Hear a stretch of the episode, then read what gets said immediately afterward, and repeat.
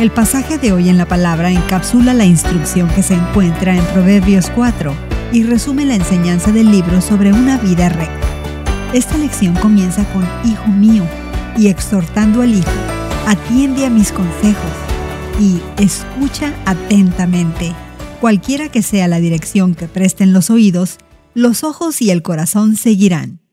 Al Hijo se le enseña a consumir la verdad de Dios de todas las formas posibles porque solo ella da vida y salud a todo el ser.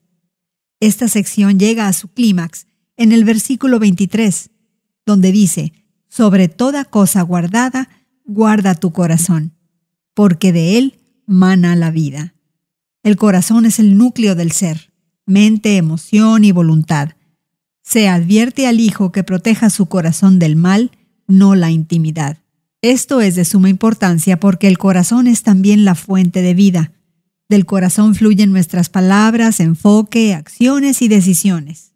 Lo que permitimos que entre en nuestro corazón abrirá camino en nuestra comunicación, nuestras relaciones, nuestras prioridades, nuestros valores y nuestras elecciones. Por último, esta sección de las Escrituras resume el proceso de maduración a medida que el hijo recibe la instrucción y la pone en práctica, dando pasos sabios por senderos firmes. ¿Cómo se hace evidente el contenido de tu corazón en tu hablar, prioridades y decisiones? ¿De qué manera debes guardar tu corazón del mal?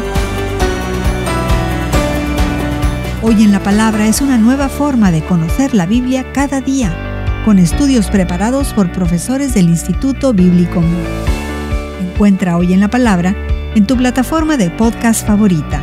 Más información en hoyenlapalabra.org.